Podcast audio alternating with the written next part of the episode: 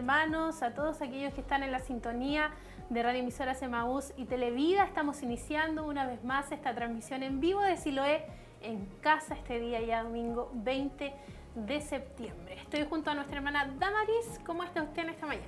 Bendiciones hermana Tracy, bendiciones a cada uno de ustedes que están en la sintonía. Muy bien, gracias al Señor con este día hermoso que el Señor nos ha eh, brindado. 20 de septiembre ya está cambiando la temporada. Eh, estamos por comenzar la primavera, así es que ya no la empezamos.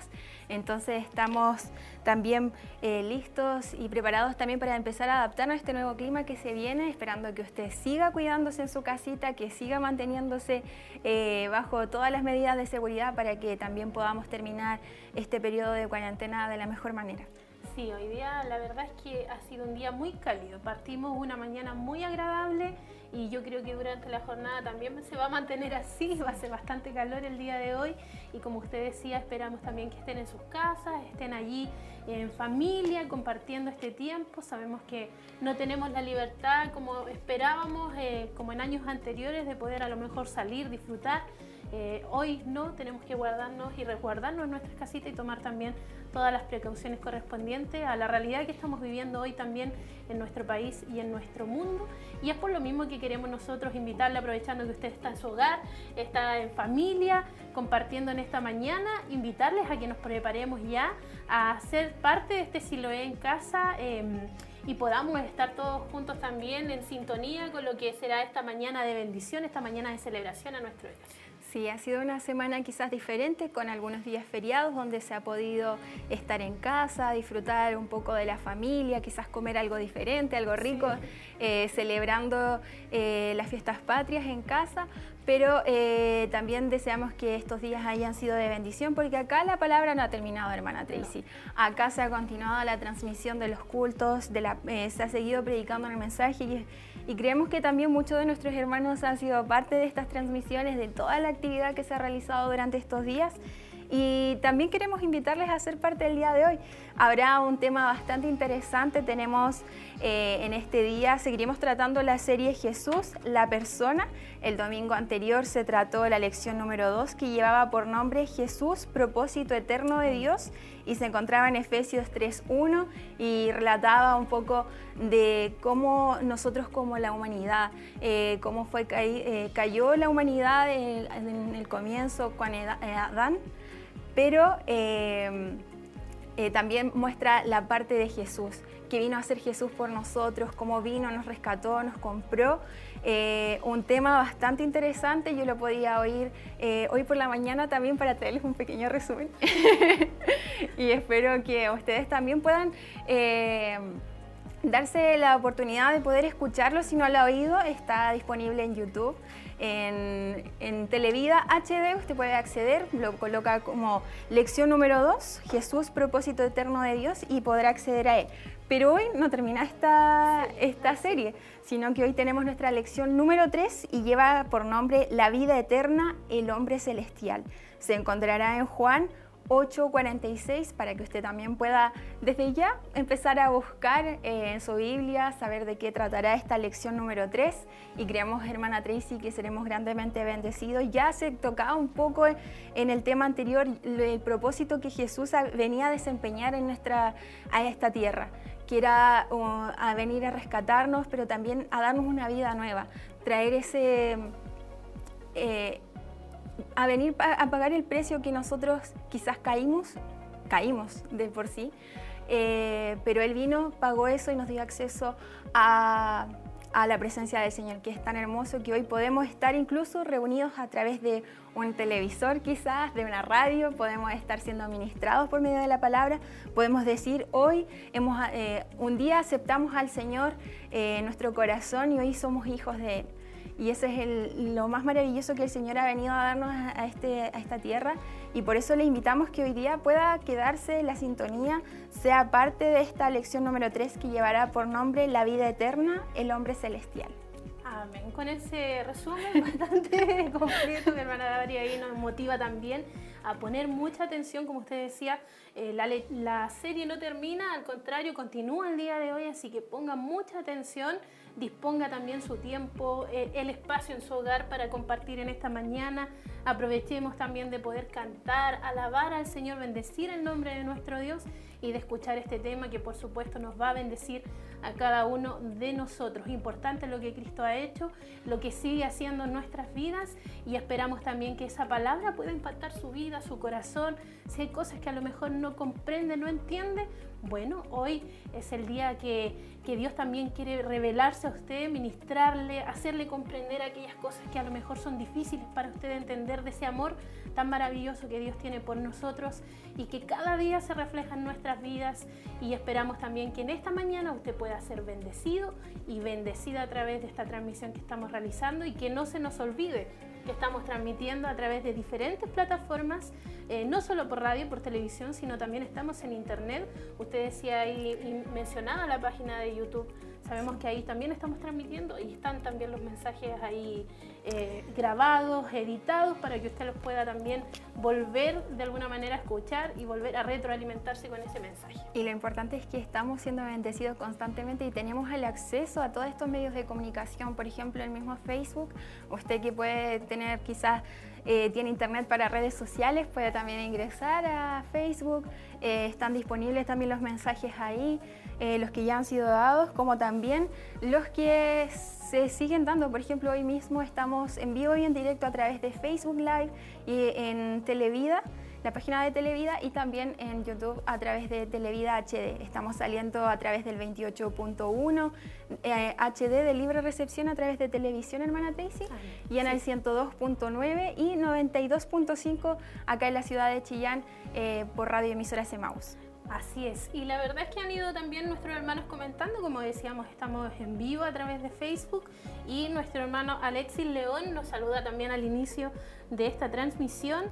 También nuestro hermano César ahí conectado y nos manda también una foto aquí al grupo que tenemos de, nuestro, de nuestra área de RCN. Un saludo. Eh, y un saludo, por supuesto, dice acá, eh, saludos de hermana Tracy, hermana Damari desde Coihueco. Excelente transmisión. Eh, es, estaremos atentos, bendiciones.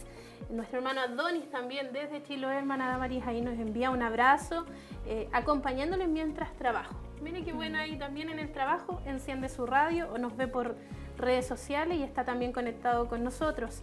Eh, Rosa Navarrete desde Santiago, yo sé que mi hermana desde allá y también nos envía sus saludos eh, a todos los oyentes, dice al obispo y su familia. Y el último saludo que nos llega acá a través de Facebook es de nuestra hermana Ingrid Catalán que dice muchas bendiciones para los pastores, iglesia y equipo de trabajo Siloé. Que sea un domingo lleno de bendiciones. Amén. Eso esperamos ciertamente, hermana Tracy, que hoy pueda ser un domingo lleno de bendición, eh, que podamos ser ministrados por su palabra y también agregar otro saludo que me llegaba por interno, nuestra hermana Olguita, eh, junto a su familia, nuestro hermano Jesús.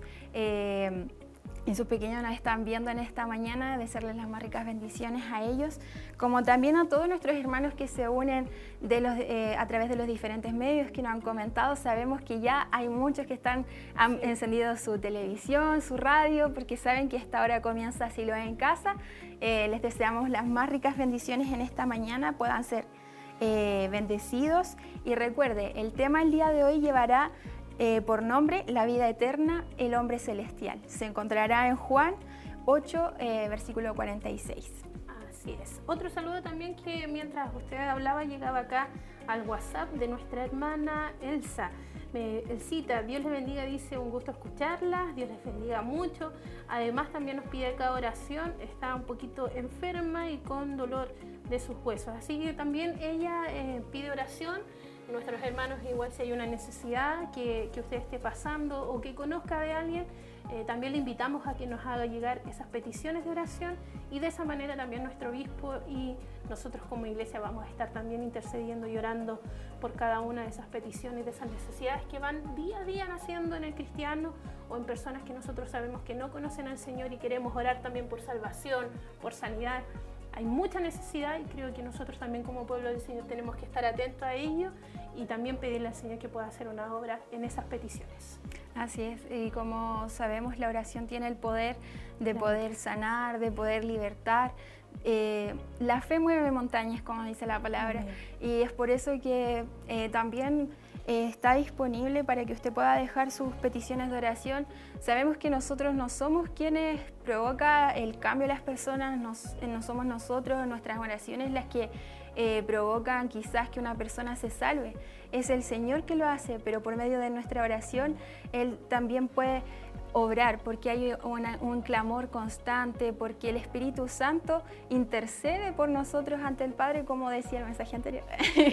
y, eh, él obra y en favor de cada uno de nosotros. Entonces, eh, es importante que usted también pueda estar clamando en su hogar si hay una necesidad y quizás ha dejado de orar por aquello que, que quizás en su corazón estaba anhelando, deseando, pueda volver a hacerlo, pueda volver a retomar la oración. Sabemos que es un arma poderosa que el Señor nos ha dejado y que no tiene vencimiento, que cada día eh, puede renovarse, que cada día es como la, como la comunión con Dios, es nuestra conversación con Él. Si usted ha dejado esa comunión eh, con el amado, pueda volver a Él, pueda quizás arrepentirse. Si usted sabe o dice, yo le fallé, en esta mañana usted puede decir, Señor, perdóname, quiero volver a ti, quiero volver a tu presencia, quiero volver a tener comunión contigo. Así es, y aún estamos a tiempo. Así que cada día que Dios nos permite abrir nuestros ojos, en su misericordia tenemos el tiempo de volvernos a Él, de restablecer esta comunión que a lo mejor no porque Dios se haya alejado, sino porque nosotros nos, hemos apartado de esa comunión, hemos dejado eh, las cosas que, nos hacían acercarnos a Él, la oración, el tener comunión con, la palabra.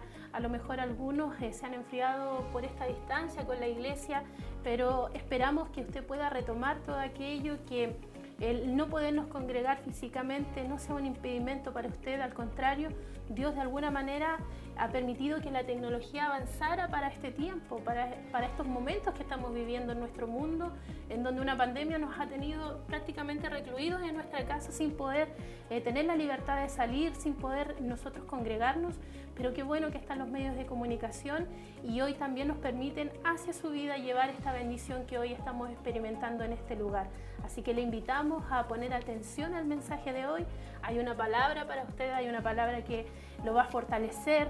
Eh, si usted necesita ser restaurado, permítanle al Señor en esta mañana que esa bendición pueda llegar a usted y que la palabra pueda alcanzar su vida. Dele esta oportunidad al Señor porque Dios quiere hablar, Dios quiere ministrar, Dios quiere tocar, salvar, sanar, restaurar y levantar a aquel que está caído. Así que esa es la invitación y es por eso que también estamos acá para motivar, para poder eh, permitirnos este tiempo de que usted eh, pueda también acceder o prepararse en su casa. Yo sé que hay muchos de nuestros hermanos que esperan este momento para, para poder estar ahí eh, en coinonía, alrededor de un televisor o con su radio encendida pero sabemos que hay otros que están ahí con esa lucha también en su corazón, eh, están ahí bregando en su vida y por eso que queremos nosotros también motivarle, así como a nuestros hermanos, si usted también necesita de Dios, le invitamos a que pueda estar ahí muy atento, hay una palabra de Dios, hay hermanos que también están orando por aquellas vidas que hoy necesitan y hoy también hay un mensaje que nos va a hablar de ese propósito eterno de Cristo. Así que queremos que usted ponga atención, este culto la verdad es que es más reducido de lo normal, nosotros estábamos acostumbrados a nuestros cultos, hermana Amari, de tres horas hasta cuatro horas pero se ha tenido que reducir eh, casi a la mitad de lo que hacíamos normalmente pero se le ha dado prioridad sin lugar a la, palabra del Señor, porque sabemos que esa es la que transforma el corazón y la vida del hombre. Así es, hermana Tracy. Y creemos que la palabra tiene ese poder transformador y creemos que, sin lugar a dudas, el día de hoy habrá algo especial, habrá... Eh, tome esa porción que el Señor tiene preparada para su vida y no sea parte de la sintonía, que es lo más importante. Acá en el templo ya también ha comenzado eh, el culto y queremos también invitarles a ser parte de todo esto.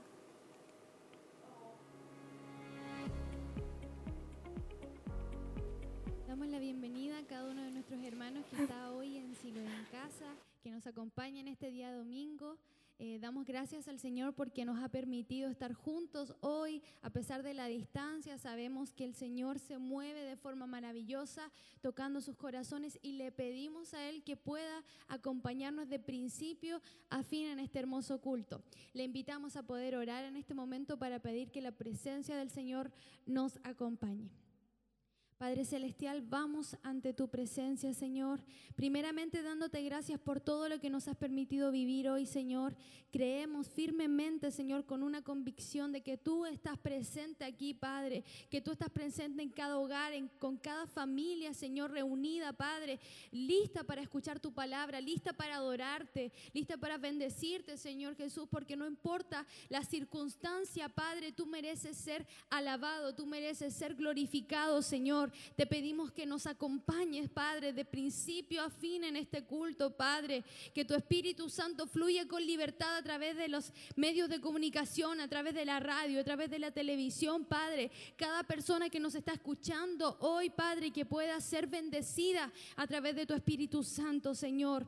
Fluye con libertad, Padre. Ayuda a nuestro obispo a poder entregar el mensaje, Padre, que tú has dado a su vida, Padre, y a su corazón, que pueda impactar los corazones y las vidas de quienes lo van a escuchar, Padre, y que podamos rectificar nuestros caminos. Todo esto te lo pedimos dándote gracias, Señor, por todo lo que harás. En el nombre de Jesús, amén.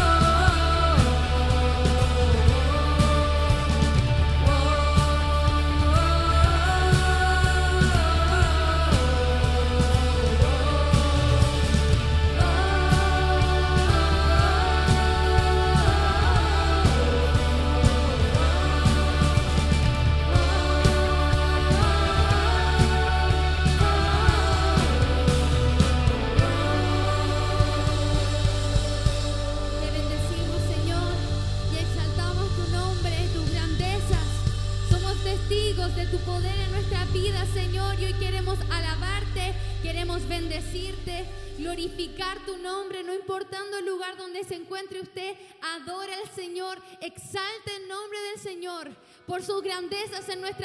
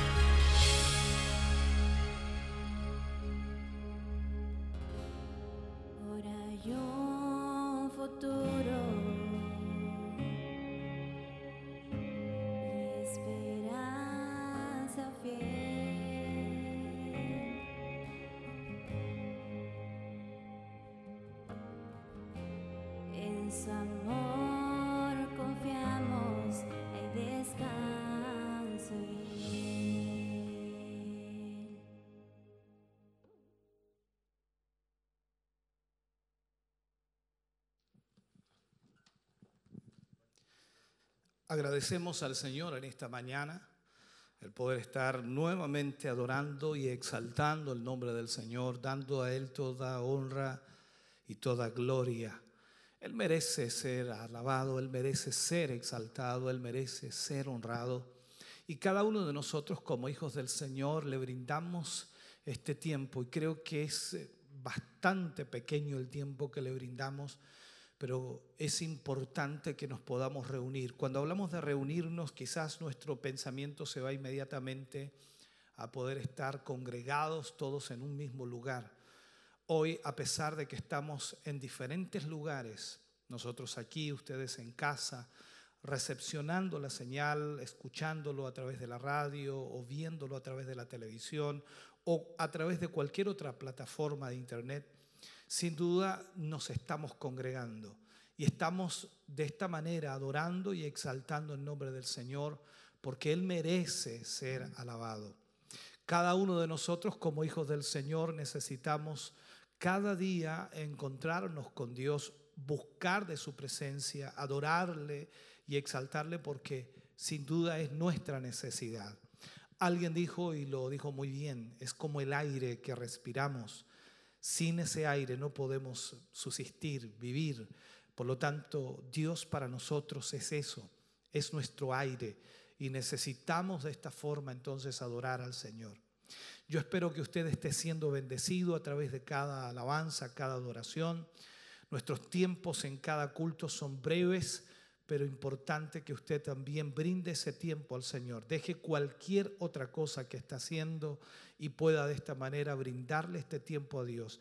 Dele esa adoración al Señor y permítale al Señor poder obrar en su vida, ministrar su corazón y hablarle, por supuesto, acerca de lo que usted necesita.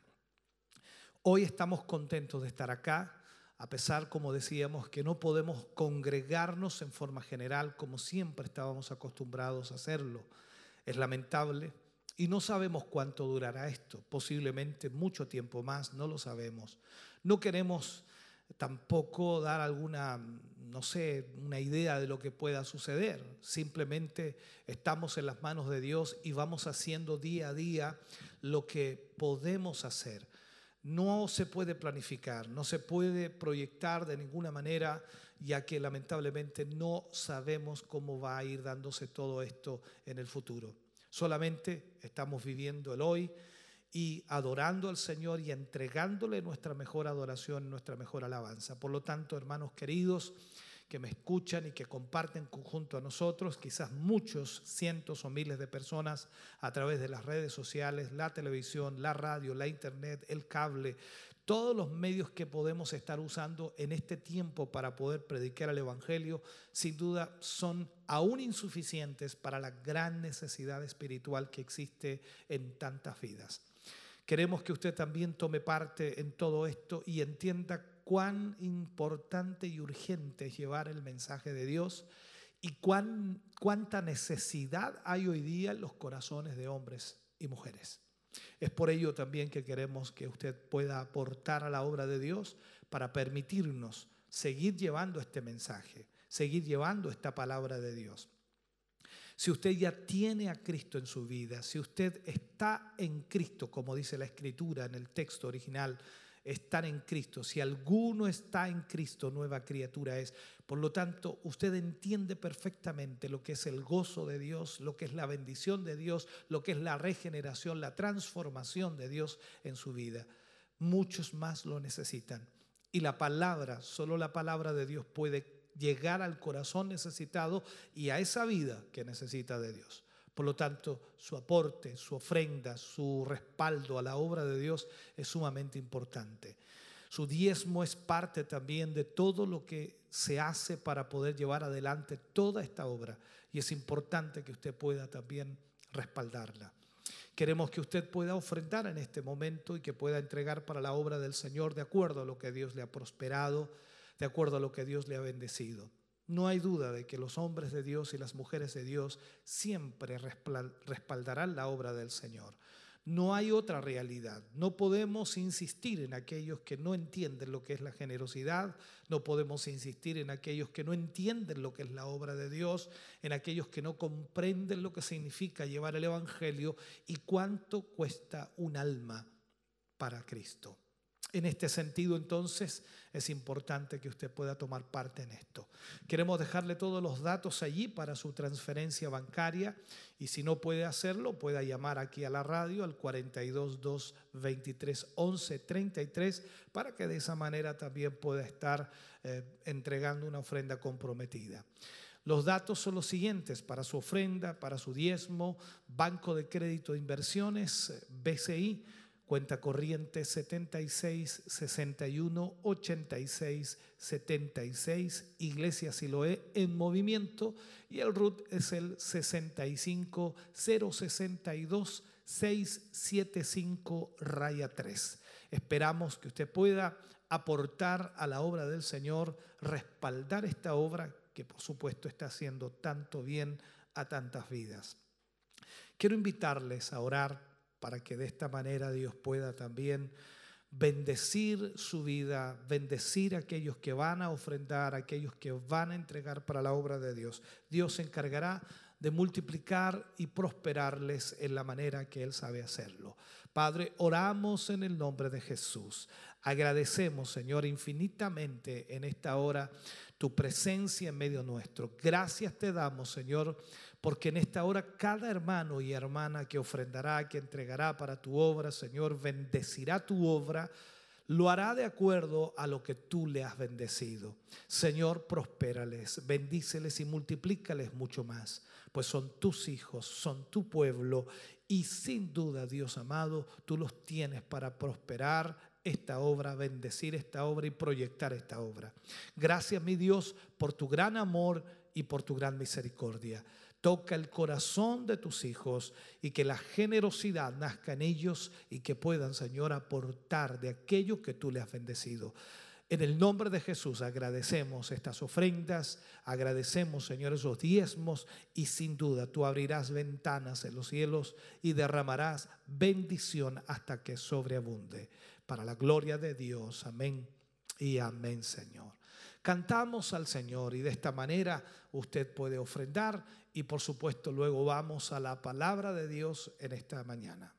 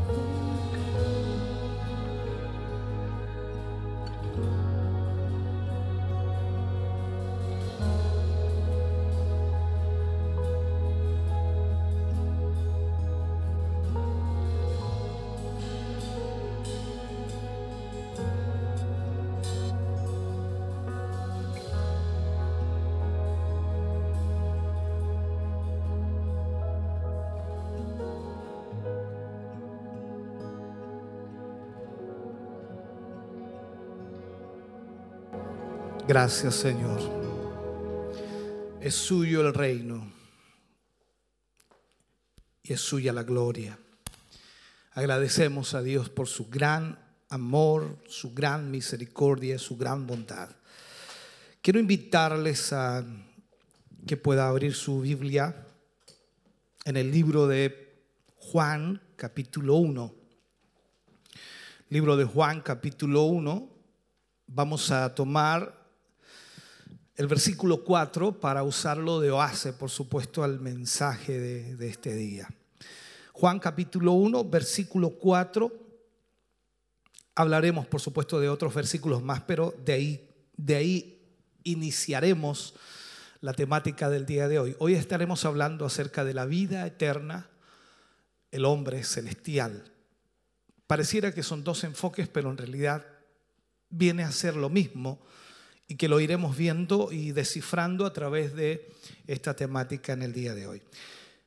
Juan capítulo 1, versículo 4, leo la palabra del Señor, lo hago en el nombre de nuestro Señor Jesucristo y dice, en Él esto es en Jesús, por supuesto, en Él estaba la vida y la vida era la luz de los hombres. En Él estaba la vida y la vida era la luz de los hombres. Padre, oramos en el nombre de Jesús. Vamos ante su presencia, Señor, dando gracias por su amor, su misericordia, por su bondad porque nos permite en esta mañana poder tener su palabra. A través de estos medios de comunicación, Señor, podemos llegar a, a, tantos hermanos y hermanas, tantas familias.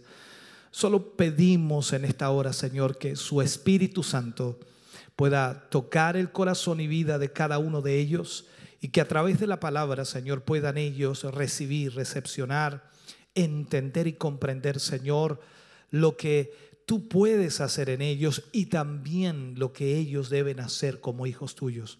Señor, en esta hora te pedimos de tu gracia, te pedimos de tu poder, te pedimos de tu unción. Revélate, Señor, a nuestra vida y háblanos. Abre nuestro entendimiento, Señor.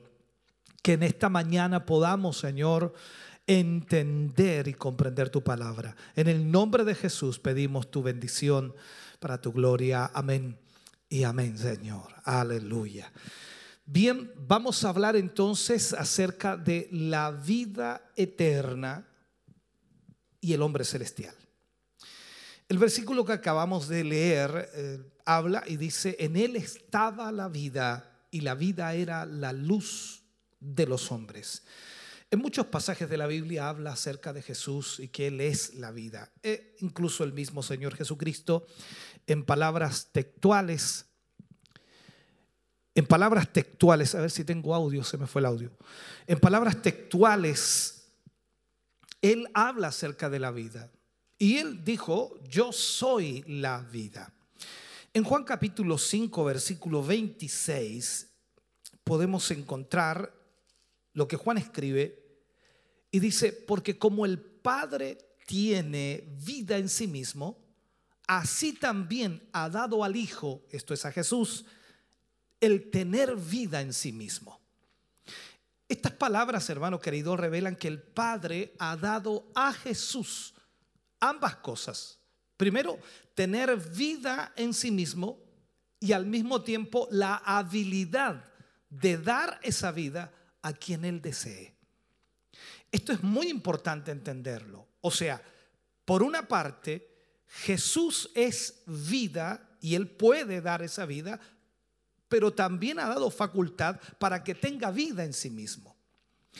Estas declaraciones entonces nos, nos llevan inmediatamente al, al, pasado eterno, a mirar en todo el propósito de Dios y en todo lo que la Biblia nos muestra. Aquí estas declaraciones se relacionan con la redención. Pero el asunto de dar vida no comienza aquí. Analicemos un poco. En una, en una forma figurativa, antes que hubiera alguna caída, o sea, antes que Adán cayera, antes que Adán pecara, el pensamiento de Dios era vida eterna. Dios creó al hombre para que viviera eternamente. Ese era el plan y era el propósito de Dios, para que el hombre tuviera vida eterna. La caída, lamentablemente, cortó al hombre de tener esa vida eterna. Incluso lo vemos en la forma reflejada del árbol de la vida. Fue cortado por esta razón. O sea, no es que el árbol haya sido cortado, sino el hombre le fue cortada esa oportunidad o esa bendición de tener vida eterna. Recordemos lo que dice Génesis capítulo 3, versículo 22. Ahora pues, que no alargue su mano y tome también del árbol de la vida y coma y viva para siempre. ¿Por qué desde ese momento de la caída el hombre ya no podía tener vida eterna? ¿Por qué? La vida eterna, hermano querido, estaba en el principio. O sea, el propósito de Dios era que el hombre tuviera vida eterna. En ese pensamiento era lo que Dios, o ese era el pensamiento de Dios, pero esta vida era para un cierto tipo de hombre. Y eso es lo que a nosotros nos cuesta entender. Era para un cierto tipo de hombre. En la caída, Adán cesó de ser ese tipo de hombre en el cual la vida pudiera morar, la vida pudiera llegar, llegar a, a funcionar.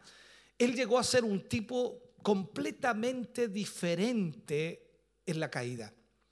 Dios lo había creado para que fuera perfecto, para que viviera eternamente, pero con la caída el hombre transgredió, el hombre pecó y eso le lleva a cambiar totalmente y ya no es el mismo ser creado por Dios. Miremos esto, no fue simplemente un error que Adán cometió o que tomó un camino equivocado o que tuviera que recibir perdón por lo que había hecho. El problema fue que Adán al pecar vino a ser un género completamente diferente. Dios lo sacó del huerto, de acuerdo a lo que la palabra nos enseña, que es el símbolo. El huerto pasa a ser el símbolo de la presencia de Dios. Recordemos que allí Dios venía y hablaba con Adán cara a cara como quien habla con su compañero. ¿Y qué hace Dios? Lo expulsa del huerto, lo echa del huerto, del huerto, lo saca del huerto y pone una espada encendida y un querubín en la entrada que decía de alguna manera, no es que lo hablara, sino que lo estaba expresando por el hecho de que impedía el paso a este hombre. O sea, tu género nunca puede volver a mi presencia. Es lo que podemos entender en este sentido. Entonces, siguiendo con la historia, el hombre en la caída se convierte en una criatura diferente. Y la vida eterna entonces no podía permanecer en él. Era imposible que permaneciera en él. Sin embargo, la vida eterna después de la caída fue mantenida en el Hijo. Cuando hablamos del Hijo hablamos de Jesús. Por eso la escritura que leíamos en él estaba la vida y la vida era la luz de los hombres. Entonces, la vida eterna fue entonces mantenida en el Hijo, hablando de Cristo. Cuando nosotros miramos al final de Apocalipsis, que también estamos estudiando los temas que estamos dando, el árbol de la vida es visto otra vez en escena. Cristo en sí es el árbol de vida. Cristo es el depósito de la vida. Cristo viene en, estos últimos días en forma de hombre como el postrer Adán. Él vino a esta tierra para salvar lo que se había perdido. Algunas citas podemos tomar por allí, pero ya lo aclararemos más. Y viene como el postrer Adán, como el género de hombre en quien esa vida puede estar. Ya en Adán esa vida no podía estar, hablando de la vida eterna. Sin embargo, en Cristo Jesús, sí podía estar. Por eso dice que en él estaba la vida y la vida era la luz de los hombres.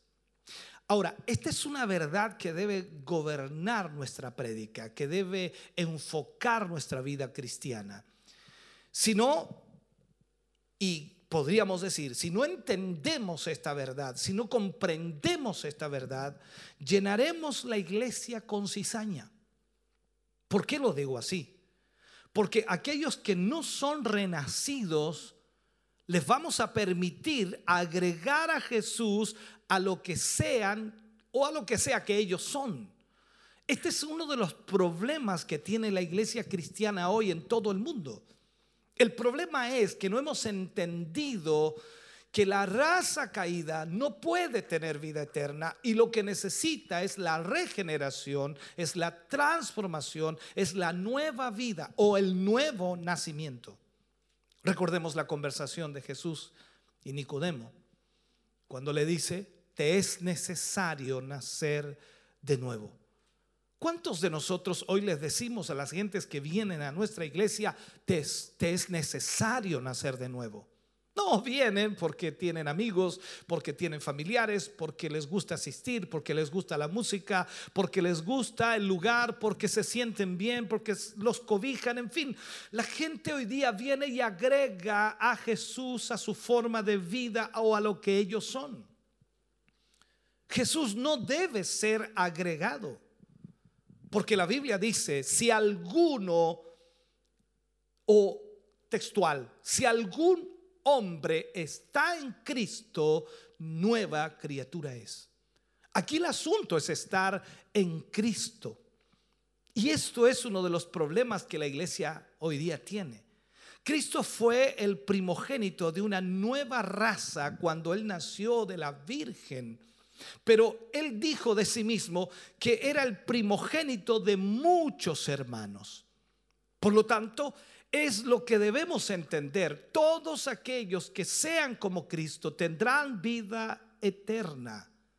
Es a través de la unión con Cristo por la redención que Él hace en nuestra vida, que la vida que está en Jesús, que es vida eterna, es depositada también en el creyente. Y esta vida no viene, no viene aparte de Cristo, sino que a través de Cristo viene al creyente.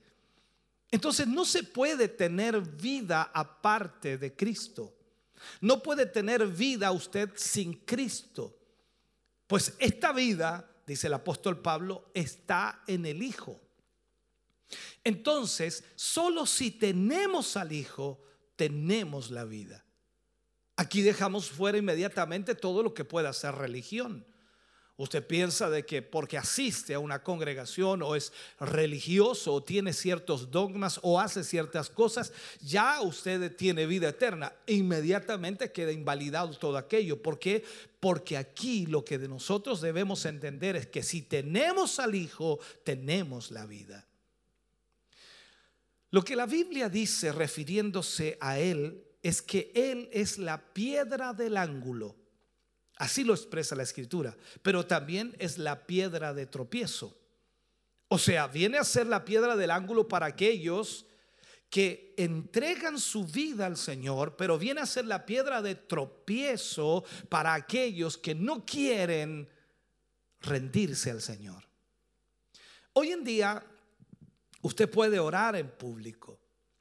Y claro, está muy bien que oremos. Pero usted no puede usar el nombre de Jesús. ¿Por qué? Porque Jesús es el problema. Hay todo tipo de religión. Musulmanes, budistas, islamistas, hinduistas y podemos hablar de muchas otras religiones. Estas son solo religiones que no tienen vida. ¿Por qué? Porque esta vida, hermano querido, después de la caída, fue mantenida en el Hijo o sea en Jesús. Y tú no puedes tener esta vida fuera del Hijo. Y esto es la causa del odio hacia Cristo, porque Cristo es la vida. Entonces tú puedes orar a Dios, pero mencionas el nombre de Jesús, inmediatamente tienes problemas con los políticos, con la gente, con la sociedad, tal como en el tiempo de la iglesia primitiva cuando iniciaron. Recuerda por qué ¿A, qué les prohibieron a los discípulos? Que no predicaran más en el nombre de Jesús. Jesús siempre ha sido el problema. ¿Por qué? Porque Él es la vida. Jesús dijo, yo soy el camino, soy la verdad y soy la vida. Y nadie, nadie, y ese nadie es absoluto, nadie viene al Padre sino por mí. Entonces tú no puedes llegar a Dios sin ese nombre. No hay otro nombre dado a los hombres en quien podamos ser salvos. La redención entonces está relacionada al propósito eterno. La palabra redención implica traer de regreso, que sería el significado, traer de regreso. ¿Qué cosa? ¿A dónde debemos ser traídos de regreso? Esa es la pregunta que nos hacemos nosotros. ¿A qué lugar debemos ser, eh, ser traídos de regreso? algo en el tiempo se ha perdido y eso es lo que nosotros tenemos que entender. Cuando miramos la escritura, miramos la palabra de Dios, observamos eso. Algo en el tiempo se ha perdido. Ha perdido su posición original. Y ese algo que se ha perdido debe ser restaurado, encontrado, hallado, cual sea el punto que usted utilice, pero eso es lo que debemos entender. Lo que estamos diciendo entonces es que antes de la caída, antes de la creación, estaba este propósito eterno y ese propósito, hermano querido, era la intención de Dios de proyectarse a sí mismo universalmente en el hombre a través de su Hijo. Esa era la intención de Dios. Entonces, a través del Hijo, que es Jesús, Dios creó todas las cosas. La Biblia dice, todo fue creado por medio de Él y para Él. Aquí es donde comenzamos nosotros a entender que realmente Jesús es lo principal, lo esencial, lo único. Y Dios entonces fue expresado a través de todas las cosas creadas en términos del Hijo. Esa es la razón por la cual Dios dijo que todo lo que hizo era bueno. ¿Por qué? Porque lo hizo para su Hijo. ¿Sabe? Cuando usted lee el Nuevo Testamento, y trata de buscar a Dios hablando, a Dios hablando, tratando de encontrar alguna frase de Dios que diga que hay algo bueno, no va a encontrar nada a excepción de lo que dice de su hijo. Lo único que él dijo que fue bueno en el Nuevo Testamento fue su hijo. Este es mi hijo amado en quien tengo complacencia. Dios creó todo por su Hijo. Entonces todo el principio se relacionaba y se proyectaba al Hijo. Y Dios dijo que todas las cosas eran buenas en el Hijo. Ahora, en relación a eso, de acuerdo a Efesios capítulo 1, versículo 5, habiéndonos, dice Pablo, habiéndonos predestinados para ser adoptados hijos suyos. Una lectura cuidadosa de la palabra de Dios mostrará de alguna manera a Adán en la condición de niño en vez de hijo. Recordemos algo, analicemos por un momento. Adán fue creado, formado, un ser viviente. Adán no nació como un niño. Adán no tuvo adolescencia. Adán fue creado un hombre, hecho y derecho, dice alguien por allí. Por lo tanto, él no tuvo infancia, no tuvo tampoco eh, la, preadolescencia o la adolescencia, no tuvo nada de eso. Por lo tanto, debemos entender que Adán debía madurar. Lo estoy tratando de graficar para que entendamos algo. Entonces, de acuerdo a la palabra del Señor, Adán en la condición de niño fue creado en vez de hijo. O sea, lo explico. Esto es un niño bajo prueba y libertad vigilada. Por eso Dios lo pone en el huerto. ¿Para qué? Para vigilarlo. Dice que cada día venía al huerto para hablar con él. Y de esa manera entonces tenía una vigilancia. ¿Por qué? Porque estaba puesto a prueba. Y Adán fracasó bajo la prueba y nunca llegó a la madurez. Falló. Entendamos esto. Dios nunca, nunca planeó que Adán pecara. Dios nunca planeó, que eso sucediera. Aquí entendamos algo. Dios nunca planeó la caída de Adán. Adán estaba siendo puesto a prueba allí en el huerto para que él pudiera madurar y entender el propósito de Dios. Ahora, si tú crees que Dios planificó la caída de Adán, entonces estás haciendo a Dios responsable por el pecado. Pero Dios nunca planeó eso. Por lo tanto, Dios nunca planeará tu caída o mi caída porque Dios no es culpable del pecado. Dice la escritura que el hombre es tentado por su propia concupiscencia. Entonces, miremos algo. En esta caída, Adán se descalificó a sí mismo. Se descalificó de estar en el lugar que Dios había planeado para él. Estamos de alguna manera familiarizados con la enseñanza del Nuevo Testamento, por supuesto, sobre hijos y niños, cuando también Pablo enseña acerca de eso, algunos son niños fluctuantes llevados por todo viento de doctrina. En fin, Adán estaba en la infancia del pensamiento de Dios. O sea, Adán no entendía con totalidad lo que Dios quería. Adán no comprendía totalmente lo que Dios quería hacer. Y entonces de la intención de Dios, Adán no lo comprendía. Debemos saber, a través de él el universo debía ser llenado con el conocimiento de Dios. Por eso Dios quería que llenara la tierra, no tan solo que él pudiera tener hijos y criarlos y llenar la tierra, sino que el conocimiento de Dios llenara la tierra. Si Adán no hubiera caído, entonces el propósito eterno aún hubiera podido ser realizado, porque está establecido eternamente en el Hijo. Ahora, como Dios tenía este plan, entonces el hombre estaba incluido en este plan. Adán estaba incluido. Él, él, fracasó, Adán fracasó y con él toda la raza humana fracasó. Y por tanto, como Adán falló, de acuerdo a lo que la Biblia dice, todos murieron. Esta es la tristeza tremenda. Con la caída, y sigo tratando de explicarle, con la caída un plan de redención debía ser establecido para poner al hombre de vuelta a la línea recta del propósito de Dios. Aquí volvemos entonces a retomar lo que decíamos anteriormente de lo que se había perdido. Algo se había perdido y esto hay que encontrarlo, hay que hallarlo o restituirlo entonces, como podemos ver, a través de los siglos, el plan de Dios siempre ha sido una línea recta. Dios nunca se ha desviado de su plan. Sigue teniendo el mismo plan.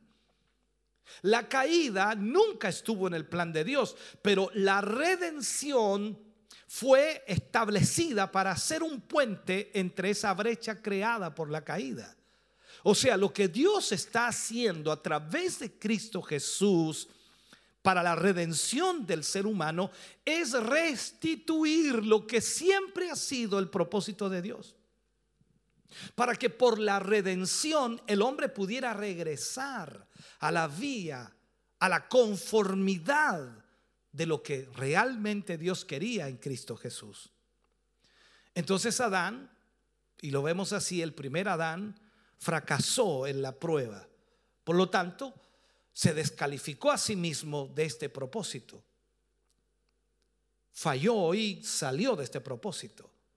El Hijo de Dios como redentor es, un, es solo una de las expresiones del Hijo. Y aunque podemos decirlo, era tan lleno de gloria y es tan central en el tema de los redimidos, por supuesto, él había venido a, hacer una dolorosa necesidad indispensable para la salvación del hombre. O sea, en el tiempo tenía que suceder para que cada uno de nosotros tuviéramos la posibilidad de ser salvos. La redención habla del quebranto divino. del sufrimiento de Dios. No es fácil. Cuando leemos Juan 3:16 dice, porque de tal manera amó Dios al mundo que ha dado a su Hijo unigénito para que todo aquel que en él cree no se pierda, mas tenga vida eterna. Entonces, algo se había perdido y debía ser redimido. Hemos oído acerca de esa parábola, ¿no? Del tesoro perdido. Usted recuerda algo de eso, ¿no? Y alguien se pregunta, ¿y qué es esto? ¿Cómo entiendo esta parábola del tesoro perdido? Jesús habló acerca de esto. Nosotros siempre vamos eh, y vemos de alguna manera a Cristo como eh, el salvavidas, como eh, en términos de redención hablando, ¿no? Es nuestro salvavidas. Ahora, Lucas 19:10 dice, porque el Hijo del Hombre vino a buscar y a salvar lo que se había perdido. Entonces, cuando vemos esta historia o esta parábola de, del tesoro perdido, debemos entender algo y debiéramos nosotros actualmente en nuestras prédicas sobre este versículo, debiéramos entender mucho más. Hablamos de ovejas perdidas, hablamos de individuos perdidos, aunque esto es verdad, por supuesto, tenemos, hermano querido, que ser mucho más comprensivos para interpretar esta escritura. Tenemos que ir más allá de lo que aparentemente está hablando, o sea, de ovejas perdidas, individuos perdidos, mucho más allá.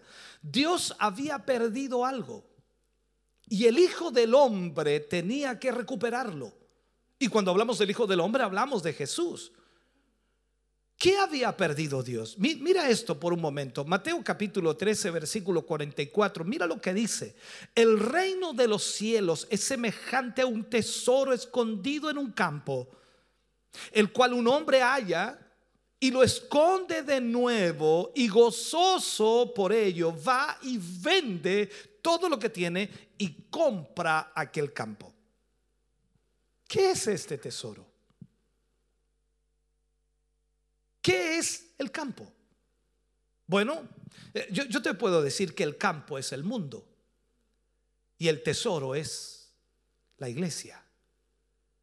Aquí es donde comenzamos a entender un poco más.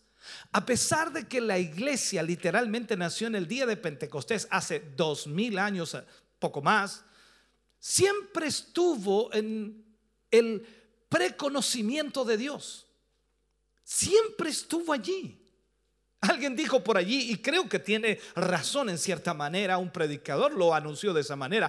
Dijo, sencillamente la iglesia se demoró en nacer por la caída de Adán. Wow. No hay mayor explicación, dice alguien por allí. Ahora muchos discreparán, dirán otra cosa, en fin, pero estoy tratando de darte a entender esto. Siempre estuvo en el preconocimiento de Dios una iglesia. Y este propósito de Dios se perdió en la caída porque esa iglesia incluye a aquellos que son hijos de Dios. ¿Quiénes forman la iglesia? Los hijos de Dios. ¿Quién era Adán en su creación antes de la caída? Hijo de Dios. O sea, entendamos algo, por favor. Jesús pagó los máximos derechos para que la creación completa, hermano querido, para poder tener la iglesia que estaba en el propósito de Dios. Entendamos, entendamos algo, que Cristo adquirió los derechos universales de redención. ¿Para qué? Para recuperar ese tesoro que es la iglesia. La pregunta es, ¿por quién vendrá Jesús? Por su iglesia. Te estás respondiendo, claro que sí. ¿Por qué? Porque la iglesia es la que tiene a los hijos de Dios. Cuando esto realmente nos toque, cuando esto realmente lo logremos entender, va a quitar todo humanismo de nuestro pensamiento. Va a eliminar todo tipo de pensamiento humano para llevarlo a más claridad. No testificamos solo para salvar a este pobre pecador perdido que merece, por supuesto, ir al infierno, pues él pecó, pero no testificamos ni predicamos solamente para salvar a ese pobre pecador. ¿Sabes? Cristo lo compró. Dios le dice a él en el Salmo capítulo 2, versículo 8, pídeme y te daré por herencia las naciones y como posesión tuya los confines de la tierra. Pedir. Significa que tenía que, que morir, tenía que pagar el precio para ello. Él pagó los máximos derechos para todo ello. Ese tesoro que es la iglesia estaba perdido, perdido. Y lo tenía que recuperar. Lo tenía que recuperar. Recordemos un poco y hagamos un poco memoria, ¿no? El tabernáculo. ¿Qué, es el tabernáculo? ¿Dónde se congregaban? El templo. ¿Acaso no habían templos antes de la iglesia primitiva? Claro que lo habían. El templo de Salomón, el tabernáculo, el templo de Jerusalén, en fin, todo estaba allí. Porque siempre Dios quiso formar a la iglesia, pero lamentablemente por la caída no se podía, hasta que Cristo vino para restituir lo que se había perdido. Ahora tú te preguntas, ¿qué es la iglesia? Yo puedo decírtelo. La iglesia es, es ese nuevo hombre, o sea, la plenitud, la medida de la estatura de Cristo. La iglesia es la expresión de Cristo en la forma corporal, la, herencia de Dios en los santos. La iglesia quizás no es lo único, pero es lo central en la redención. La iglesia, hermano querido, es tan preciosa para Cristo que lo hizo a Él pagar el precio de todo el universo para poder tenerla. Esto es increíble. Pablo dijo que Cristo amó a la iglesia. ¿Recuerdan las palabras de Pablo? Amó tanto a la iglesia que se dio a sí mismo por ella Y aquí vemos el amor de Cristo por su iglesia. El concepto nuestro era, no, es que eh, Jesús murió por todo el mundo. Sí, lo entendemos en el general, en el concepto general, lo entendemos. Cristo murió para que todos tuvieran la posibilidad de salvación, al arrepentimiento tienen que venir y de esa manera entonces son salvos. ¿Pero para qué? Para ser parte de su iglesia. La iglesia es el punto central de la redención, porque la iglesia es aquello que vendrá a ser la imagen perfecta de Cristo. Este, este cuerpo con muchos miembros, del cual tú y yo somos parte, está llegando a la perfecta imagen de Cristo y llenará todas las cosas, porque ese es el propósito y el plan de Dios. Llegarán, llegará un día cuando este universo será lleno de Cristo, todo el resto estará en el infierno, todo el resto será secundario, no existirá nada más que solamente aquellos que están llenos de Cristo. Entendamos esto. Habrá un reflejo de Cristo a través de la iglesia. Su luz caerá sobre todo el resto. Entonces al edificar la iglesia, tenemos que entender los mandamientos de Dios y debemos comprender lo que debemos hacer. La escritura dice, mirad que lo hagáis conforme al diseño. Dios estableció qué debía hacer la iglesia y cómo debía hacer la iglesia, por lo tanto nosotros debemos hacerlo de acuerdo al diseño. ¿Por qué? Porque estamos representando a Cristo. Esta iglesia es Cristo. Entonces, déjame decirte, cuando empezamos a permitir que nuestra carne no regenerada, que nuestros agregados y nuestros programas tomen nuestra preeminencia aquí, entonces estamos, estamos maldiciendo aquello que Dios quería bendecir. Estamos ¿cómo podríamos decirlo? Estamos entonces trayendo oprobio o vergüenza a lo que Dios quería que hiciéramos. Cuando nosotros permitimos, y lo mostraremos muy claro, por supuesto, que la carne en cualquier forma que pueda operar, actuar en la iglesia, ya sea en un ujier, en un pasillero, en un portero, en, un cantante, eh, en un profesor de escuela bíblica, en un anciano, en un diácono, en un predicador. Estamos dándole al diablo derecho sobre aquello que Cristo compró con su propia sangre y el diablo tomará esto como una adoración hacia él porque la carne estará operando.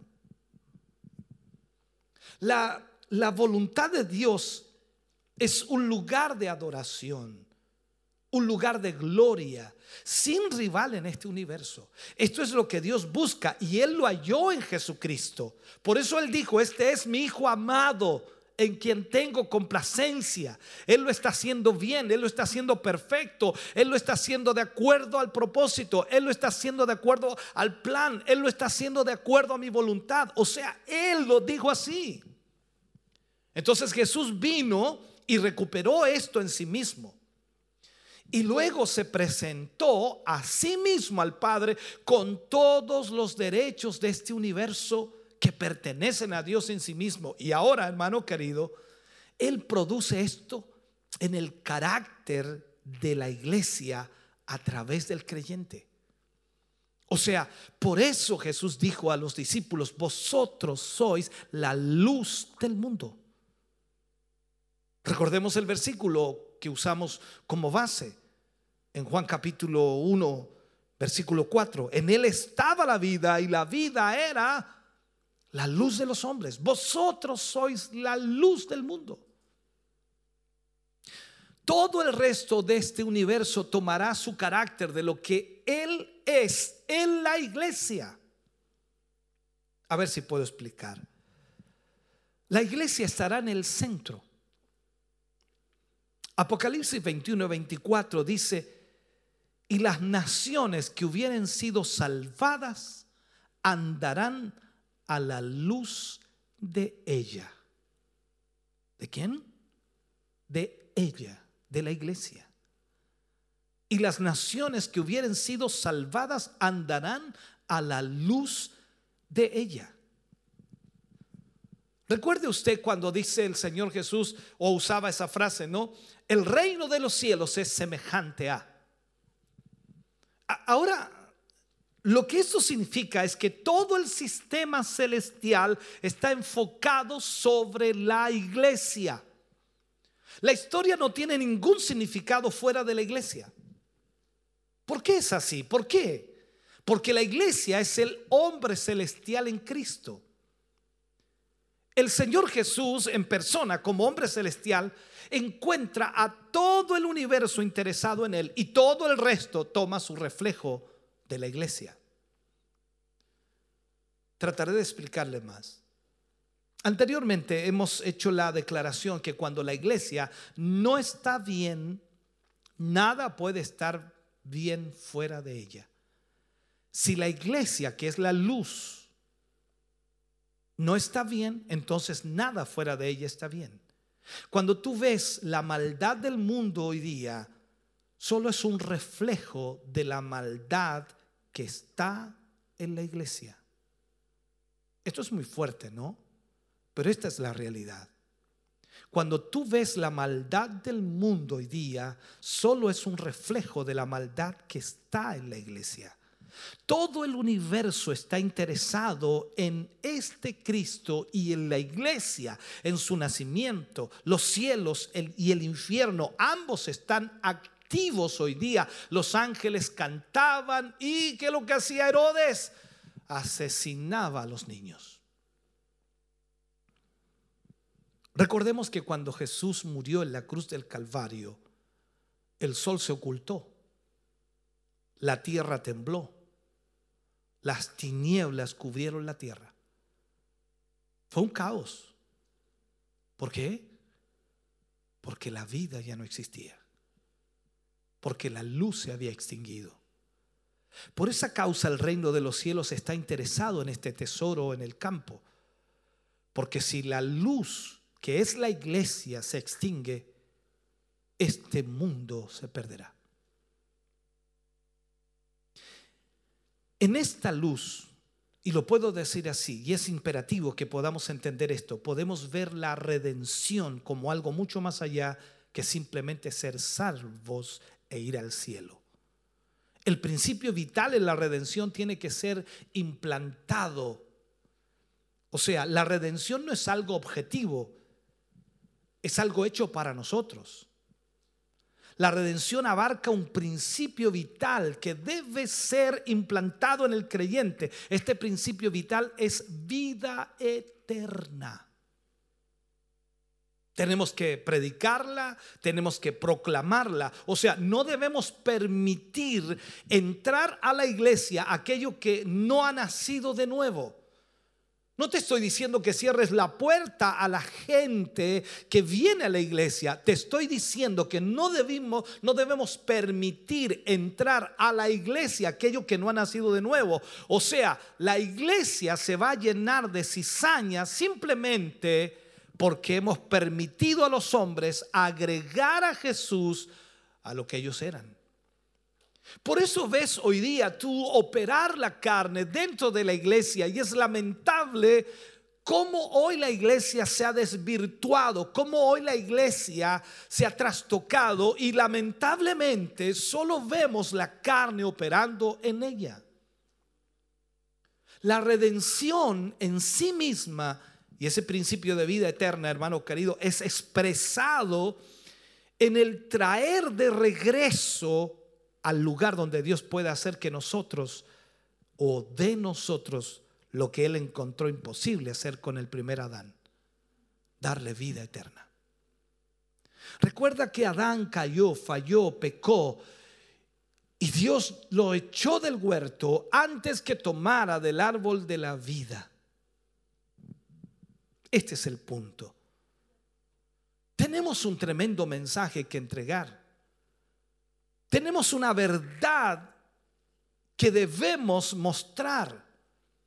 Entonces, en este sentido, debemos entender, si alguno está en Cristo, nueva criatura es. No hay excusa en esto. Si alguno está en Cristo, nueva criatura es. Y lo puedo mencionar 1500 veces. Si alguno está en Cristo, nueva criatura es. Las excusas hoy día son increíbles. La gente dice, es que aún Dios no ha hecho la obra en mí. Si alguno está en Cristo, nueva criatura es. Si un hombre nace de Dios, él tiene este testimonio dentro de sí mismo. Él no necesita algún obrero en el altar o algún predicador tratando de convencerlo de que él es salvo. No puede ser que un creyente que ha nacido de nuevo y que es una nueva criatura esté pensando que aún no es salvo. Es imposible. Si él es nacido de Dios, él sabrá que él es nacido del Espíritu de Dios. Entonces cuando venimos a la redención, todos, todos, todos, todos, hermano querido, no sé, por los siglos en el mundo, todos esos siglos hacia atrás son borrados en lo que a tiempo se refiere. Toda la maldad, todo el pecado, toda la corrupción es borrada, eliminada. El problema es que no viene a nuestra mente esto. Porque este pensamiento no existe en muchos cristianos. Todos los siglos son borrados en lo que a tiempo se refiere. Y nos encontramos nosotros creados como seres eternos, unidos, hermano querido, con el Dios sin tiempo. Dios es eterno. Entonces, entendamos esto. Discúlpeme que le enseñe esto, pero creo que tiene que aprenderlo. Yo no, yo no voy a ser espiritual en la eternidad. Cuando yo nací de Dios, yo vine a hacer eso, vine a ser espiritual. Yo nací de arriba, de acuerdo a lo que la Biblia me enseña. Y yo soy ahora, exactamente ahora, un ser celestial, un ser, un ser espiritual. No voy a ser en el futuro. Yo no soy lo que fui en el pasado, ni soy lo que yo seré, no, soy un ser espiritual. Yo soy un ser del espíritu, de acuerdo a la palabra de Dios. Entonces, no es que esté en camino a ser un ser espiritual. Sí estoy en camino a ser conformado a la imagen de Jesucristo, que es diferente, pero ya soy un ser espiritual. Recuerda lo que le dice Nicodemo Jesús, es necesario nacer de agua y de espíritu. La redención es progresiva en el creyente por el principio de vida, por supuesto. En Cristo la redención es perfecta. En Cristo no es progresiva es perfecta. Cuando el principio vital de redención o de vida eterna es introducido por la fe en nosotros, hermano querido, aquello que es perfeccionado en Cristo como la redención, luego viene a ser progresiva en nosotros como el principio de vida. Como vemos entonces, Cristo es la santificación, Cristo es vida. Él no simplemente tiene vida, Él es vida eterna. Y cuando Él entra en mí, escúchame bien, entonces la vida eterna también entra en mí como un aspecto progresivo. Y esto es el ser conformado a Él. Esta es la vida eterna, desplazando a la vida vieja, eliminando absolutamente a ese viejo hombre. Cuando empezamos a entender el gozo de la redención, de la vida, entonces eso aumenta en nosotros. Esto es hecho verdad en el espíritu, en la mente, en el cuerpo. Vamos a ser hechos como ese cuerpo glorioso. Esto será realizado por el trabajo progresivo de la vida eterna en nosotros que hemos nacido de Dios, que hemos sido salvos. Hay, hay una doble ley en esta vida, es decir, esta vida de redención opera en nosotros en dos maneras. Primeramente, esta vida opera para quitar nuestra vida natural como fundamento de nuestra relación con Dios.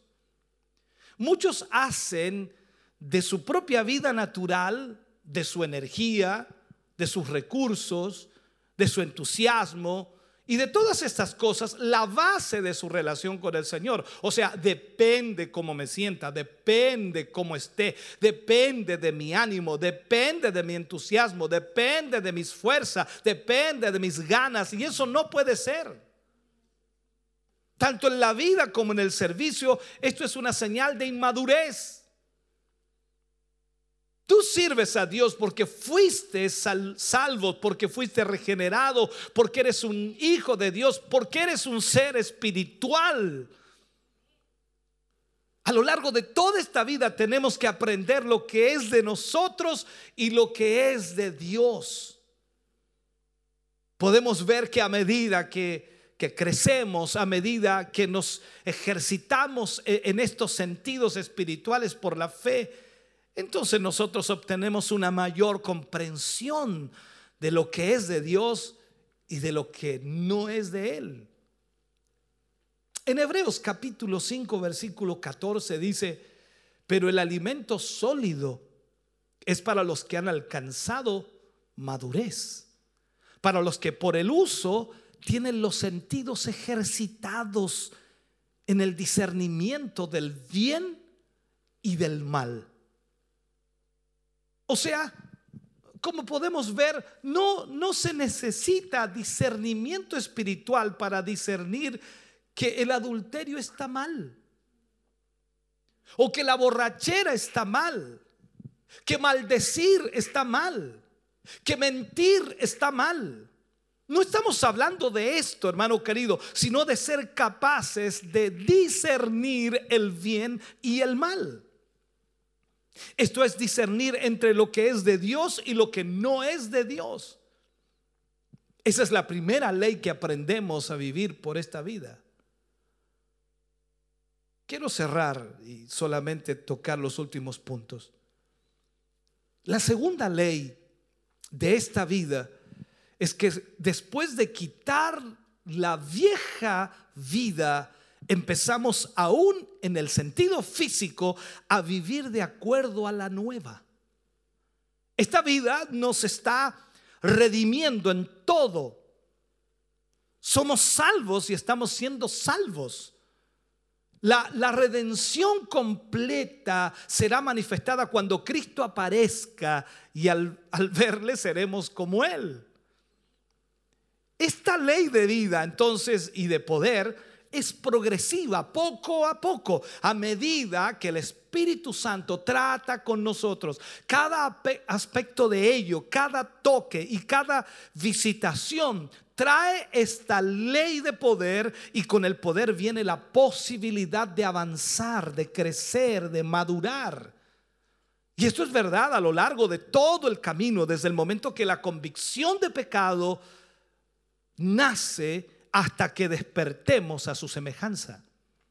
Cuando Él viene por primera vez, Él viene con convicción. Esto es para convencernos que somos pecadores, no para condenarnos, no para maldecirnos, pero sí para convencernos que estamos perdidos sin esperanza. No importa cuán buenos pensemos que somos, estamos perdidos, estamos condenados. Él trae entonces la sangre y con esa convicción Él trae el poder para arrepentirse. La Biblia dice que ningún hombre puede venir al Hijo a menos que el Padre lo traiga. O sea, de otra forma, Él no puede venir. Nadie puede venir al Hijo si el Padre no lo atrae. Entonces, cuando viene la convicción, viene este poder para arrepentirse. Tú no estás obligado a arrepentirte. Tú puedes seguir perdido. Tú puedes seguir sin esperanza. Pero si tú te arrepientes, con el arrepentimiento viene el poder para creer. La Biblia dice, porque por gracia sois salvos, por medio de la fe, y esto no de vosotros, pues es don de Dios. O sea, cuando tú te arrepientes, Dios te da ese don de creer. No es un asunto de fe. Este no es tu problema. Si tú verdaderamente te arrepientes, entonces el poder de creer vendrá sobre tu vida. La gracia de la fe vendrá. Y cuando tú te has arrepentido, si ejercitas el poder para creer que viene, entonces vendrá el poder explosivo de una nueva creación. Esta es la progresividad de esta vida. Con, la nueva creación viene la posibilidad de ser llenos del Espíritu Santo. Como Él dijo, recibiréis poder cuando haya venido sobre vosotros el Espíritu Santo. Entonces llegamos a ser guiados por el Espíritu. Y el poder solo está en nuestra habilidad de ser guiados por Él. A medida que somos guiados por Él, hablando del Espíritu, el camino siempre es hacia la imagen de Jesucristo. Recuerda las palabras, aún no se ha manifestado lo que hemos de ser pero sabemos que cuando Él se manifieste, ¿qué dice? Seremos semejantes a Él porque le veremos tal como Él es. ¡Wow! Tengo mucho que decir de este versículo. Es extraordinario. David dijo en el Antiguo Testamento, no estaré satisfecho hasta que despierte a tu semejanza. Pablo dijo, mirando a cara descubierta como en un espejo la gloria del Señor, somos transformados de gloria en gloria en la misma imagen como por el Espíritu del Señor. Contemplar. En ese verbo está el énfasis. Por lo tanto, es imperativo que veamos a esta persona que es Cristo. Y a medida que le contemplemos verdaderamente en el Espíritu, porque somos seres espirituales, entonces seremos cambiados a esta imagen de fe. iremos de fe en fe y de gloria en gloria. Ya no soy yo luchando para ser como Él. Esta progresividad de vida me transforma esa imagen. porque su vida está en mí. Y esa vida me lleva a ser como Él. Vuelvo a repetir las palabras. Si alguno está en Cristo, nueva criatura es. Las cosas viejas pasaron, y aquí todas son hechas nuevas. En Él, en Jesús, en Él estaba la vida y la vida era la luz de los hombres. Padre, oramos en el nombre de Jesús. Damos gracias por esta palabra, damos gracias Señor por lo que hoy nos has enseñado. Te pedimos, Señor, que cada uno de tus hijos y de tus hijas que ha oído esta palabra pueda entender, comprender. Que tu Espíritu Santo, Señor, pueda revelarse a sus vidas. Y que en esta hora, Señor, tu palabra pueda cambiarles. Gracias Gracias por tu presencia, gracias por tu Espíritu Santo, gracias por estar con nosotros hoy, gracias por bendecirnos, gracias por hablarnos, por ministrarnos. En el nombre de Jesús te agradecemos hoy esta misericordia. Mi Dios amado, te pedimos en esta hora que tu presencia siga fluyendo sobre cada vida y corazón, que tu bendición fluya. Gracias mi Dios, en el nombre de Jesús. Amén y amén, Señor. Adoramos al Señor, cantamos a Dios y luego estamos orando por todas las peticiones que hoy nos han llegado. Dios le bendiga.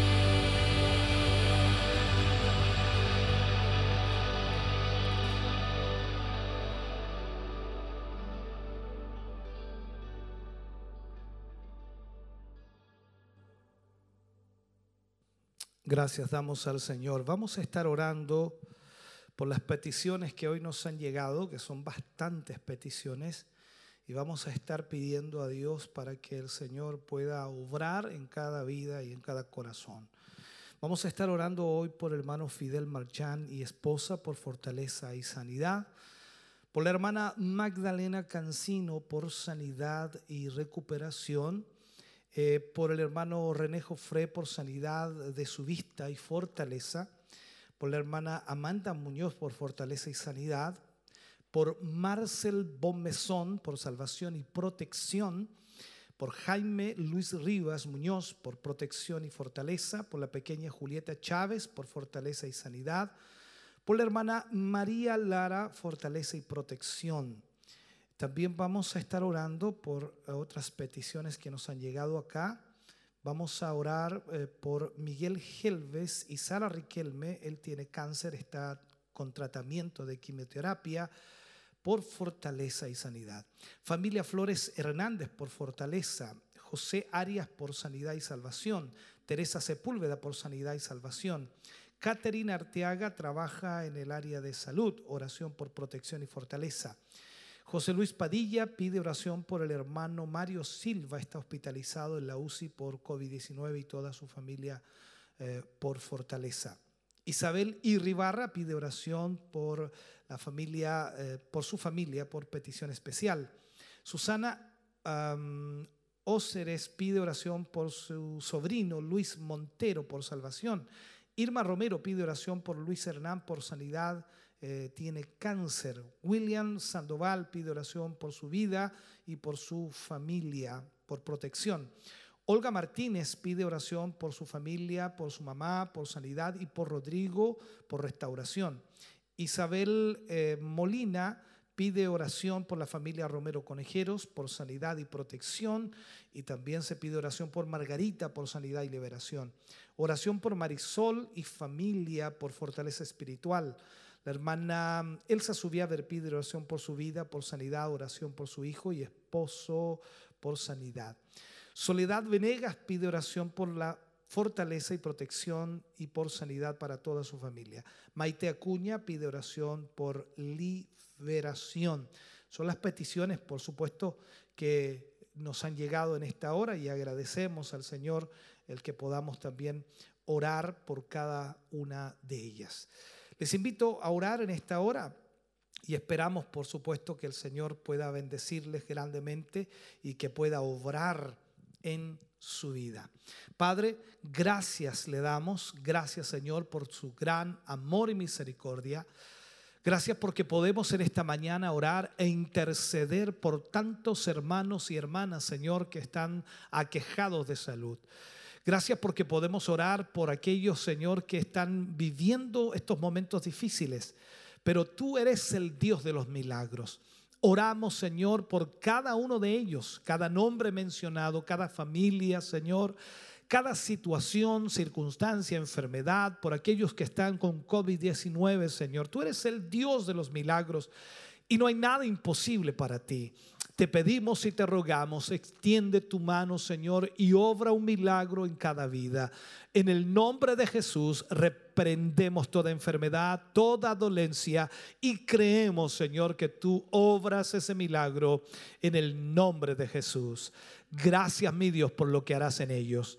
Ahora, Señor, al cerrar nuestro culto, ya al terminar, agradecemos la sintonía y la comunión que hemos podido tener junto a todos nuestros hermanos que se han unido a través de la transmisión. Bendice sus vidas, hogares, familias, protégeles, guárdales, Señor, como así también te agradecemos por poder hoy ministrar tu palabra. Llévanos bendecidos, Señor, guardados en el hueco de tu mano, bajo tu bendición maravillosa y gloriosa que es del Padre, Hijo y Espíritu Santo. Amén y amén, Señor. Damos gracias a Dios de, haber estado junto a ustedes, por supuesto, haber compartido en esta mañana este culto. Si lo en casa, esperamos hayan sido muy bendecidos. Vaya un saludo cariñoso para todos nuestros hermanos, sobre todo aquellos que no hemos podido tener contacto con ellos, aquellos que no hemos podido tampoco comunicarnos de alguna manera, pero Dios les fortalezca y les bendiga. Vaya un saludo cariñoso para todos, todos nuestros hermanos de la congregación. Gracias a nuestros hermanos que nos han apoyado hoy día, Renuevo, hermano Carlos, por supuesto, mi hermana Francisca, mi hermana Tabita, hermana Génesis, hermano Mario, gracias, muchas gracias, mi hermano Jonathan. Amén, hermano Jonathan. Ah, con las mascarillas no se sabe quién es, ¿no? No, está medio oscuro para allá. Ya. Bien, gracias a todos y bueno, por supuesto a todos nuestros hermanos que están en el área de, controles arriba y agradecemos su, su apoyo y, su ayuda también en esto. Volvemos a los estudios de Televida para estar cerrando ya nuestro culto de hoy. Nuestra hermana Damaris estará entregándole las últimas informaciones para que usted, por supuesto, quede totalmente informado. Bendiciones del Señor. Estamos de vuelta entonces a los estudios de Televida después de haber compartido con ustedes este Siloé en casa, este culto que la verdad es que ha sido de mucha bendición, el mensaje también sin lugar a dudas nos no, hemos sentido ministrados también por él. Eh, lo decíamos antes y la verdad es que también qué bueno que, que, ese enfoque también estuvo dentro porque de alguna manera nos hace recordar eh, lo que Cristo hace en cada uno de nosotros a través de su Espíritu Santo, de esta obra eh, regeneradora, de este proceso que vivimos todos los cristianos. Día a día luchamos también en nuestra vida, pero qué bueno que el Espíritu Santo de Dios está para ayudarnos para eh, llevarnos a, esa perfección y sabemos de que Dios está ahí para, para, para ayudarnos a poder ser transformados a la imagen de Él. Y además que Él nos ha dejado su Espíritu Santo, como usted decía, para poder eh, continuar avanzando, para cada día ser perfeccionados y como decía Él, también nos aumenta la fe, eh, nos hace creer más en Él, más en su venida, en, en poder también vivir también conforme a lo que el Señor ha estipulado eh, mediante el fortalecimiento de nuestra vida, eh, nos ayuda a poder tener una mayor consagración. Eh, por eso es tan importante el sacrificio que ha hecho el Señor, que podamos llegar a alcanzar su gracia una vez más, que podamos poder tener acceso a su presencia y que también todo el mundo pueda tener acceso a ella. Así es, como nosotros hemos experimentado esa gracia de nuestro Dios, también otros también puedan ser alcanzados por este mismo amor y esta misma misericordia que Él ha tenido para con nosotros. Esperamos que Dios le haya ministrado, que realmente usted haya sido bendecido, haya tomado su parte en esta mañana, su porción, y que si habían en, su corazón dudas o, sentía a lo mejor de que, que, Dios no estaba ahí, que hacía mucho tiempo que no, no le hablaba, que hoy haya podido escuchar este mensaje y que haya podido sentir de que era Dios ministrando a su vida. Y la verdad es que también así como nosotros acá, eh, nuestros hermanos no han querido de alguna manera también ellos eh, marcar eso, eh, decirnos cómo se han sentido, cómo Dios les ha ministrado, de que la verdad es que, por, por, ejemplo, en el caso de nuestra hermana Elsa, que ha estado también conectada desde el principio, también fue un, un hermoso mensaje, dice, para su vida, ha estado conectada ahí y ha sido muy bendecida, así que gracias también a nuestra hermana Elsa que nos deja ahí su comentario. Nuestro hermano Elisandro Correa también dice gracias por el mensaje que es de bendición para mi vida. Desde Minas del Leuque, Trehuaco. Bendiciones. Luis Vivero también, desde Santa Juana, octava región, también allí conectado. Lo mismo nuestro hermano Roberto Veloso, Raúl Puentes y nuestro hermano también José Muñoz, que ahí también conectados y por supuesto reaccionando al, al tema del día de hoy. Así es, también Viviana Riquelme nos saluda, dice bendiciones mis hermanos amados, desde Ñiquén recibiendo esta bendición. También Patricio Constant eh, comentaba, enviaba saludo a nuestro obispo y que también diciendo que siga usando para su gloria. Maite Acuña también comentaba, interactuaba. Eh, Verónica Muñoz desde Minas del Prado nos estaba saludando y decía hermosa palabra. Paulina Caro también, Isabel Molina. Y así sabemos también que hay muchos más hermanos que han estado interactuando en esta mañana. Eh, sabemos que hemos sido bendecidos, creemos también que usted lo ha sido, por lo que podemos ver por medio de sus mensajes también. Eh, eso denota que, que el Señor no solamente se mueve en un lugar físico, sino que también por medio de los medios de comunicación está tocando vidas, está transformando, está reafirmando algunos cimientos y sabemos que que por un propósito también está pasando todo esto. Si quizá alguna vez se ha preguntado por qué debe pasar esto, por qué no nos podemos reunir, el Señor también está trabajando en medio de la intimidad donde usted se encuentre, eh, quizás en su cuarto, en su trabajo, en los secretos de su hogar está trabajando. Y no dude de que Él todavía sigue moviendo su mano. Él lo hace constantemente y podemos ver que por medio de estos mensajes también somos bendecidos. Él todavía sigue atento a usted, a sus necesidades y por sobre todo que ni siquiera nosotros podemos decirle, Señor, eh, yo soy salvo porque yo me lo merecía.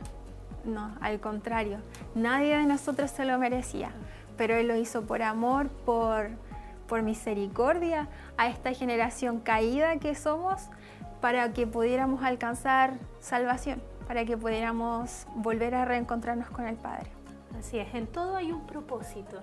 Y aunque a veces pareciera que no lo podemos entender, no lo podemos comprender, pero el plan de Dios es perfecto y está por sobre lo que nosotros podemos pensar o imaginar y la verdad es que a pesar de, no poder estar en este lugar eh, todos reunidos, eh, congregados como hermanos, eh, él ha permitido también de que cada hogar, en cada lugar donde nosotros estemos, se forme y esté la iglesia en sí. Recuerde que usted y yo somos la iglesia, no un, no un recinto, sino que somos nosotros como pueblo del Señor y ahora podemos trasladar también esta bendición hacia el hogar. ¿Cuántas vidas podemos decirlo? A lo mejor no todos en una casa. Em, tienen al Señor en su corazón, pero ahí hay uno que trae, eh, de alguna manera lleva esa luz y usted es luz allí y este es un tiempo que Dios nos ha permitido poder reunirnos en nuestros hogares, predicarle a nuestras, a, nuestras familias y hoy el mensaje también nos marcaba esa verdad de lo que Cristo vino a hacer por cada uno de nosotros y de lo que sigue haciendo y lo que seguirá haciendo y que nosotros solamente debemos permitir que esa bendición pueda transformar no solamente a nosotros, que ya lo ha hecho y que sigue haciéndolo cada día, sino también a aquellas vidas que hoy lo necesitan. Acá también otro saludo, hermana Damari de nuestro hermano William Sandoval, que desde Sacramento, California, California también nos hace llegar un saludo eh, que junto a su familia ellos también han estado conectados, a pesar a lo mejor de alguna diferencia de horario, pero ahí están ellos también conectados con nosotros y lo decíamos, los medios están alcanzando muchos lugares y hoy el mensaje está llegando. No hay límites, no hay fronteras para que el mensaje de Dios pueda alcanzar las vidas de aquellos que lo necesitan. Así es, hermana Tracy, no hay límites. Sabemos que también nos están escuchando hermanos de Santiago, de los locales, de San Nicolás, Curanilagüe, Minas del Prado. Eh, no sé si dije San Nicolás. Sí, sí. Incluso una eh, hermana acá de, Vidico también eh, nos saludaba en la mañana. Y así también muchos hermanos que nos están escuchando y, sabemos que él, no hay un lugar físico donde, como decíamos antes, donde el Señor se mueva, sino que en cada corazón donde la iglesia esté, somos nosotros. Y es por eso que también queremos seguir saludando a nuestros hermanos que nos comentan a través de YouTube. Eh, nuestro hermano Esteban Sandoval nos saluda eh, desde la distancia. Nuestro hermano, eh, la página de Devocional Biblia también nos saluda. Gloria Arriagada dice: Dios bendiga al obispo y a toda la iglesia. Gracias, Señor, por la oportunidad de ser ministrados. María Eugenia dice: Bendiciones a mi querido pastor y amada iglesia, que con gozo gran, qué gozo más grande sentir el reino de Dios en nuestras vidas. Miriam Vilches también dice bendiciones hermanos, saludos a la distancia y también a nuestro obispo y pastora. Eh, Ambrook también manda saludos. María Contreras, hermoso mensaje, bendiciones para todos. Así que ahí teníamos varios saludos también a través de YouTube. Y, bueno, también extender el saludo a nuestros hermanos que nos acompañaron a través de Televida y Radio Emisoras que sabemos no, tal vez no pueden dejar su mensaje eh, a través de las redes sociales, pero que han sido parte también de esta transmisión. Así es. Fieles televidentes, fieles auditores, allí están ellos también conectados con nosotros a través de estos medios más tradicionales, por decirlo de alguna manera. Y gracias también, por supuesto, a todos ustedes que han estado en la sintonía. Queremos dejarle en compañía de toda la programación que está eh, preparada especialmente para usted y recuerde que esta, eh, este día lo pueda eh, disfrutar también y compartir en familia. Estaremos con ustedes durante la semana también en las transmisiones de los programas. El día martes en forma especial, recordar eso sí, que nuestra pastora estará en un programa de Mujer Virtuosa solamente a través de radioemisoras Emaús a las 10 y media de la mañana, así que para que nuestras hermanas puedan estar allí atentas, las jovencitas igual, es un nuevo bloque que se añade a Radio Maús y esperamos que ustedes también puedan estar ahí atentos a esa transmisión que se realizará este martes 22 de septiembre a las 10.30 de la mañana. Entonces, todos cordialmente invitados a participar de toda la actividad que se viene durante esta semana. Les deseamos las más ricas bendiciones. Recuerde, la transmisión continúa 24/7 a través de radio, emisora y también a través de Televida en el 28.1. Que el Señor les bendiga. Bendiciones.